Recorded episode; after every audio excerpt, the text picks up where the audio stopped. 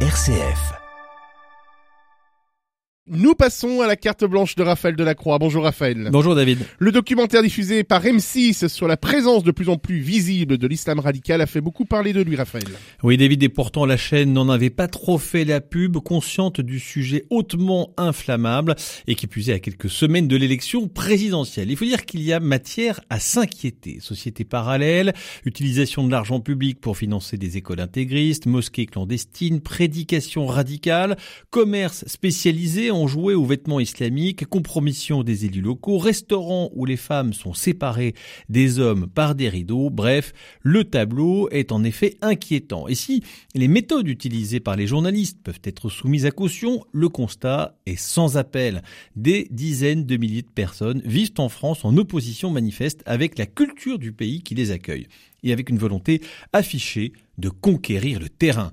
Des marches couronné de succès d'ailleurs, avec une démographie dynamique et un système éducatif propre et tout un modèle de consommation parallèle, en quelques années, des quartiers entiers ont changé de visage et souvent la jeune génération se révèle plus séparatiste que celle de ses parents. Mais alors Raphaël, comment en est-on arrivé là? Eh bien je ne vais pas m'aventurer hein, sur le terrain glissant de la politique, même s'il est évident que la question est aussi politique. Il y a euh, évidemment aussi une question religieuse que la République a du mal à appréhender. La vie spirituelle, la dimension transcendantale de l'homme a été chassée de la sphère publique. Dieu a été relégué au rang des croyances obscurantistes qui ont depuis longtemps été balayées par la science. Pourtant, il y a dans l'homme, dans tout homme, une aspiration à quelque chose d'absolu, de plus grand que lui, de plus grand que tout.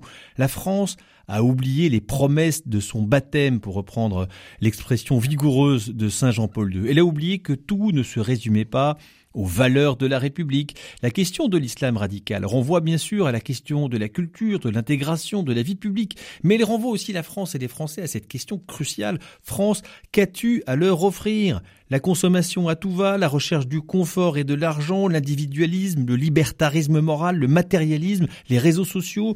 Bref, où est ton idéal? Où est ton exigence pour faire de cette société une société belle, courageuse, paisible, droite? Cette chronique, David, m'a été inspirée par mon fils de 13 ans avec qui je regardais le reportage.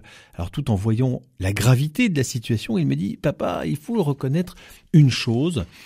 Il donne une place primordiale à la prière, à leur foi, et nous catholiques, quelle place prend la foi dans notre vie Et bien je me suis dit qu'il avait profondément raison. La France a laissé la place de la foi vacante, d'autres prennent la place. La nature a horreur du vide, il est bon que nous en prenions conscience.